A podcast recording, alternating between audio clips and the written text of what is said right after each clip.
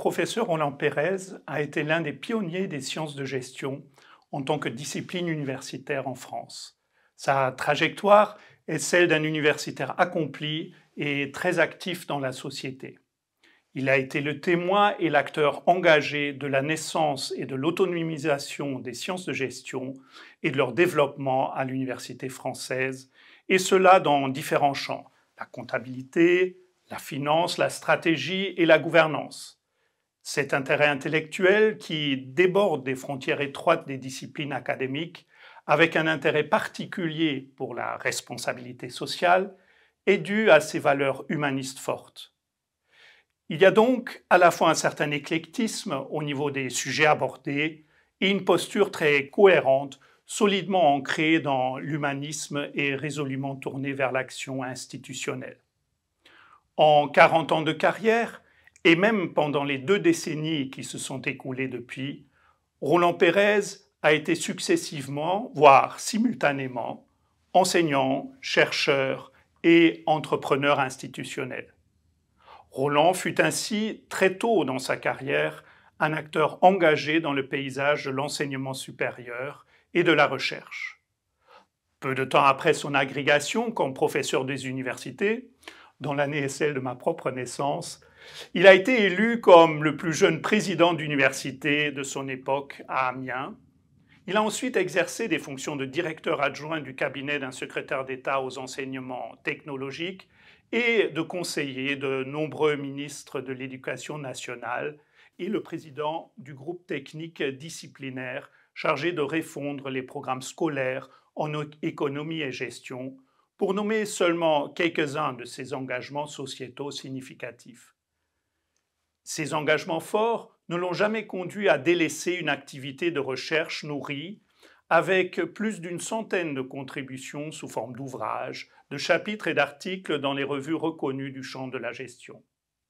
Certaines de ses contributions actives à la recherche ont même été produites une vingtaine d'années après sa retraite officielle.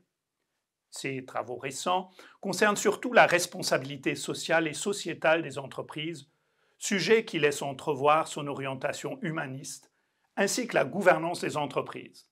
À titre personnel, je reste très marqué par son ouvrage sur la gouvernance de l'entreprise, qui a fait date à l'époque et dont la seconde édition de 2009 n'a rien perdu de sa pertinence aujourd'hui.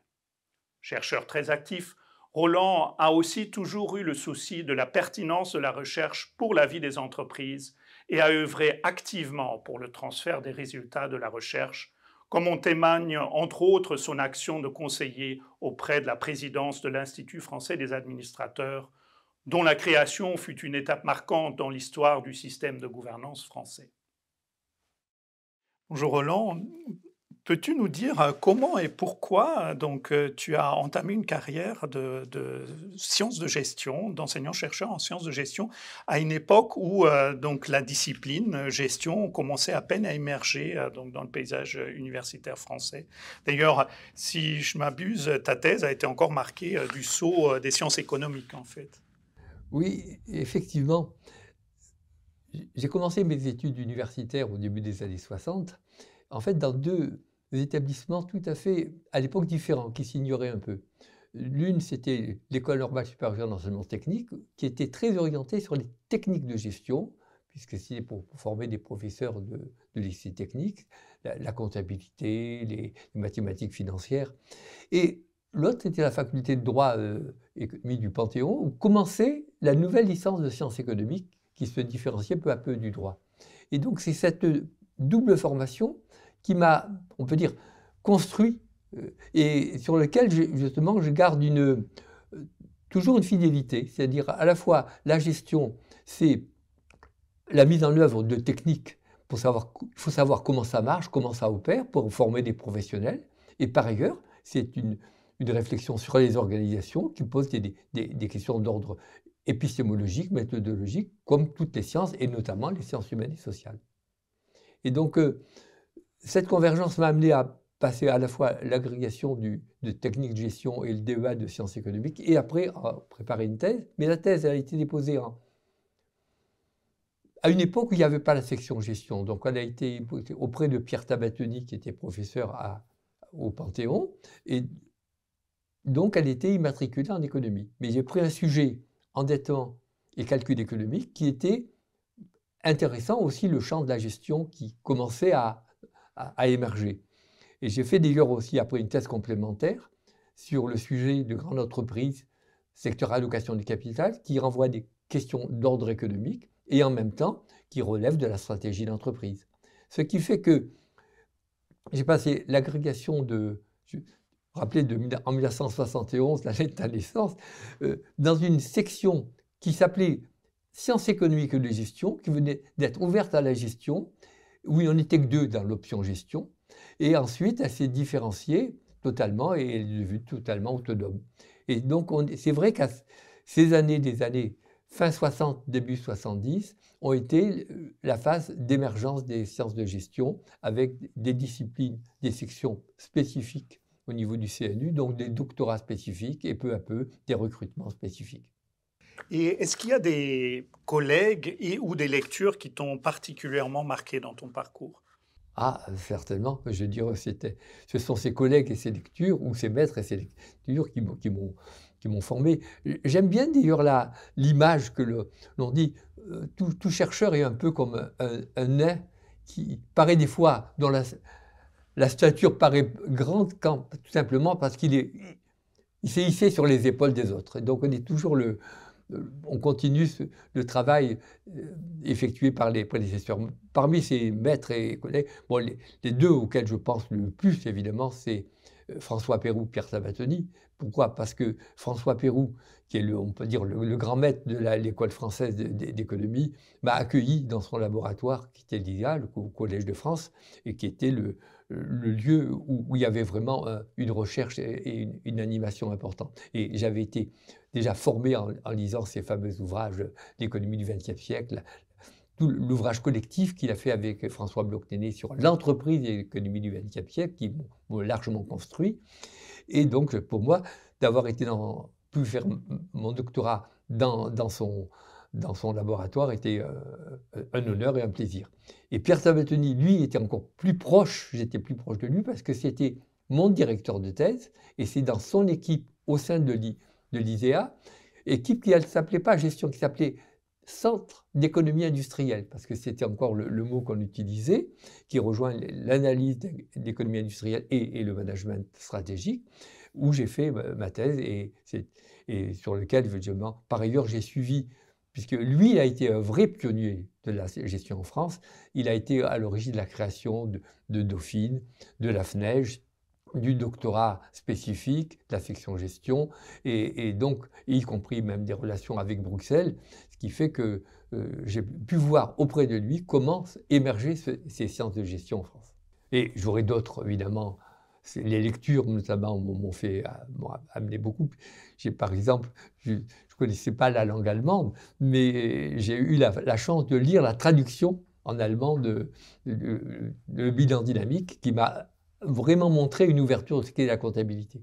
Ce qu'il voit aussi des, lectures en, langue française. Et j'ai eu la chance de rencontrer souvent euh, un certain nombre d'auteurs grâce à, par la chance, parce qu'ils étaient sur Paris ou pas, on me les a présentés.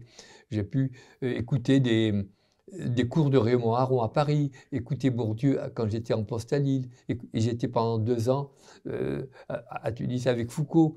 Et, Pierre Tabatoni m'a m'a présenté, c'est des chercheurs aussi importants que Rantzoff et, et Touraine et, et, le moine à qui je pense, puisqu'on on vient récemment de le perdre.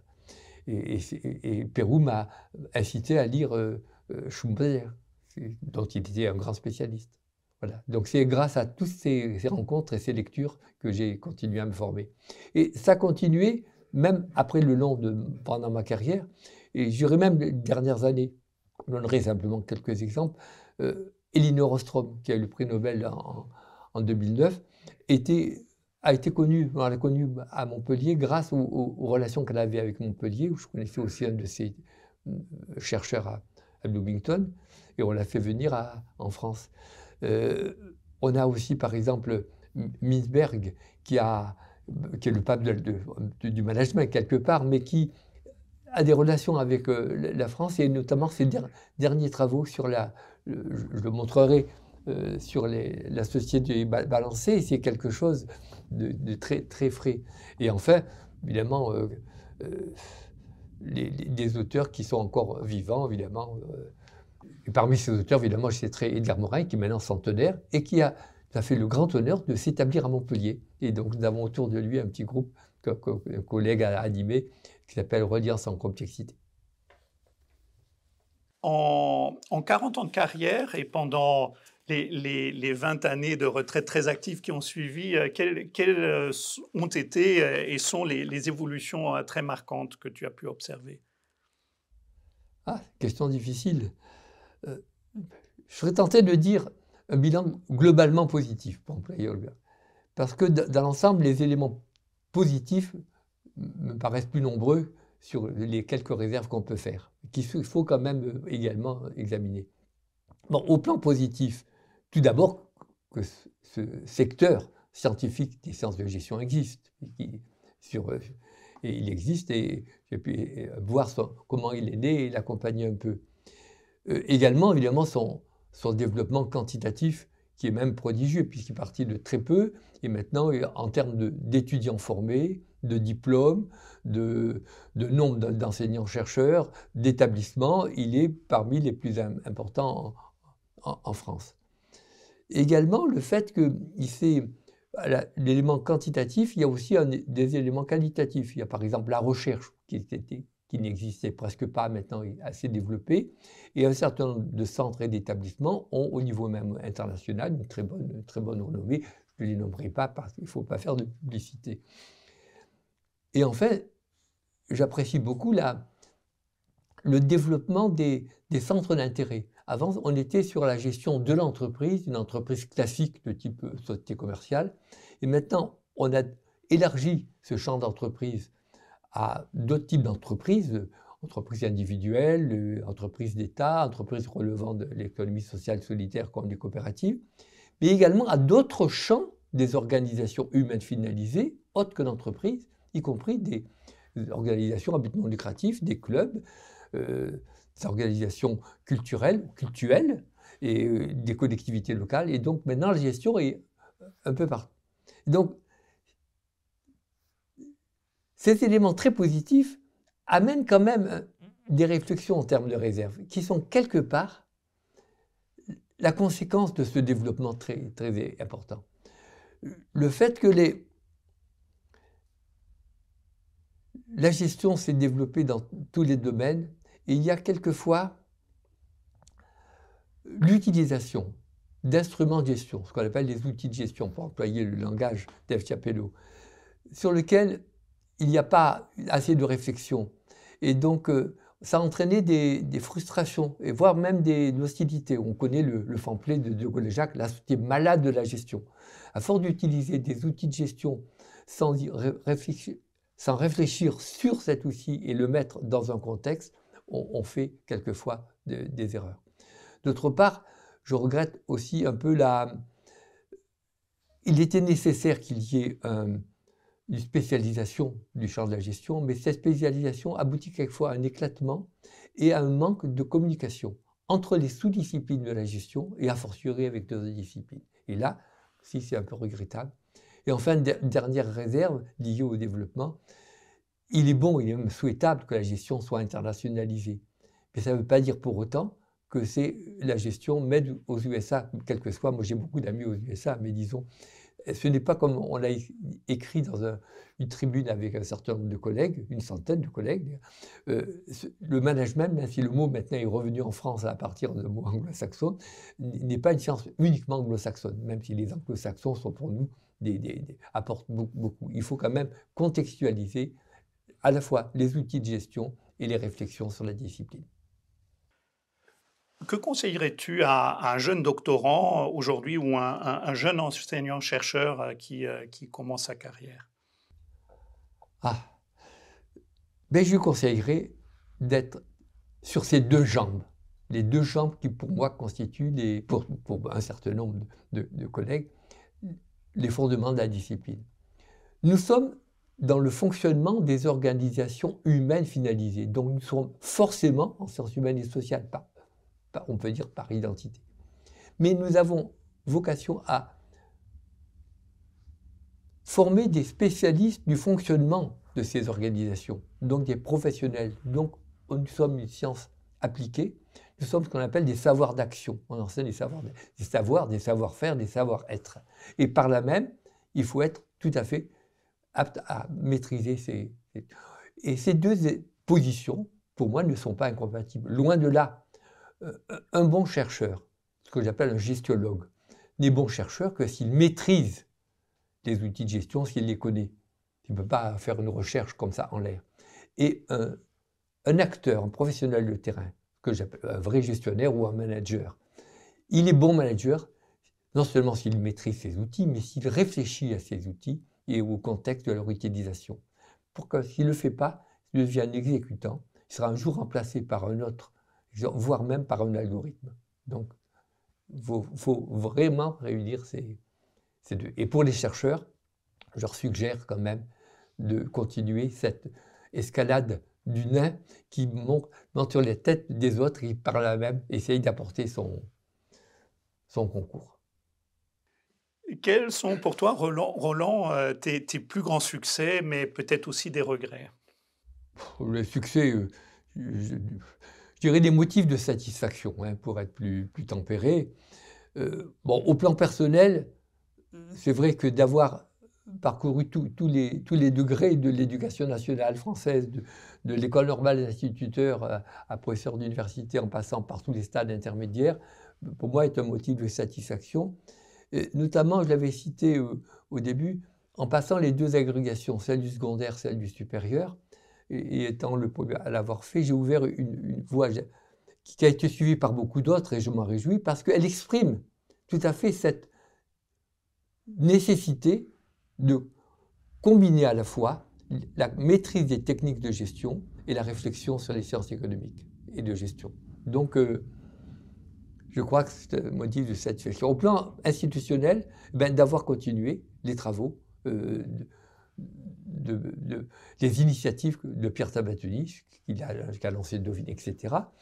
Je, donnerai par exemple deux petits exemples. En, en 84, comme il y avait eu avec euh, un changement de gouvernement, une mise en cause de la gestion qui était pour certains sciences compromises liées au grand capital. Non seulement voulez la supprimer, certains, non seulement on ne l'a pas supprimée, mais avec la commission Perceau, on l'a développé, on a fait une, une directive officielle qui est au journal de l'éducation nationale sur le développement des études de gestion en proposant notamment la création d'écoles universitaires de gestion qu'on appelle maintenant écoles universitaires de management et j'en suis, très, très heureux. Et plus récemment, 15 ans après, il y avait eu un tel développement de la gestion qu'on a fait euh, également une, une, commission collective et, qui a proposé de mettre en place une instance d'accréditation des formations, qu'on appelle, on l'a confié à notre ami Jean-Pierre Alfer, et on l'a même appelé commission Alfer, et il a également, ça, ça a bien fonctionné, j'en suis satisfait. Alors, si on maintenant parle des regrets, bah, des regrets au plan personnel, forcément, on n'a on a qu'une vie. Et donc, euh, comme il y a eu beaucoup de, tâches institutionnelles, ça me donnait moins de temps pour des activités plus personnelles, euh, y compris de lecture et des, fois d'écriture. Je vais essayer de me rattraper maintenant que je suis à la Vérita. Et au plan institutionnel, toutes les propositions n'ont pas été quand même toujours suivies. Un, exemple que les gens ne connaissent pas, de collègues, on avait proposé la création d'un internat en gestion, comme en, médecine, mais c'est une science appliquée. Bon, elle n'a pas été sûre. On a obtenu simplement que les contracifs puissent venir en gestion. Et même cette, complémentarité gestionnaire-gestiologue n'a pas été comprise par tout le monde. Bon, on parle. Mais ce qui fait que maintenant, il y a un certain nombre de managers qui se demandent comment, que que font les chercheurs, puisqu'ils ne gèrent pas. Donc maintenant, ils étudient la recherche. En sciences politiques, on n'a pas ce problème. Un politicien et un politologue, ce n'est pas la même activité. Voilà. Est-ce qu'il y a un ou plusieurs ouvrages qui t'ont particulièrement marqué euh, dans, ta trajectoire intellectuelle? Voilà.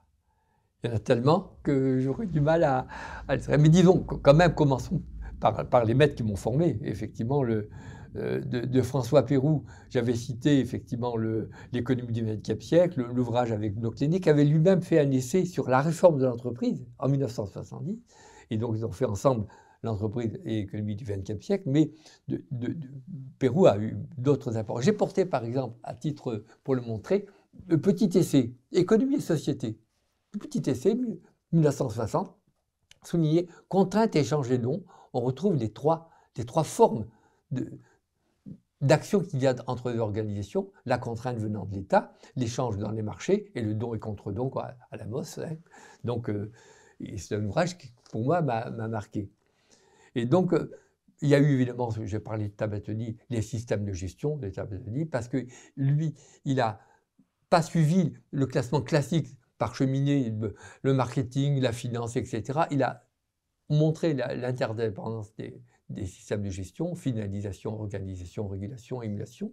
Donc, et il y a eu beaucoup d'autres qui m'ont inspiré parce qu'il y a eu des rencontres. Je disais par exemple, l'un des premiers ouvrages qui m'a appris ce qu'était vraiment l'approche comptable euh, moderne, c'est Schmalenbach, que je ne connaissais pas en allemand, mais qui avait été traduit en français au Milan Dynamique en, 60. Mais évidemment, toutes les rencontres avec Rantzow, effectivement les, grands classiques. Pour quand même donner des ouvrages les plus récents, je citais évidemment euh, Edgar Morin avec sa, la méthode, j'étais euh, également Ostrom avec, l'approche sur les communs, Ostrom qu'on a fait venir et qui avait son ouvrage de 90 n'a été traduit qu'en 2010 parce que pendant 20 ans il était tout à fait inconnu en France. Ou alors quelqu'un qui est très connu, comme Minsberg, qui dans son ouvrage sur la société euh, rééquilibrée retrouve, et ça les collègues ne le savent pas ou les chercheurs, public, privé, pluriel, c'est-à-dire on retrouve les trois ordres. Donc il y a une complémentaire, et pour moi il y a une, continuité de pensée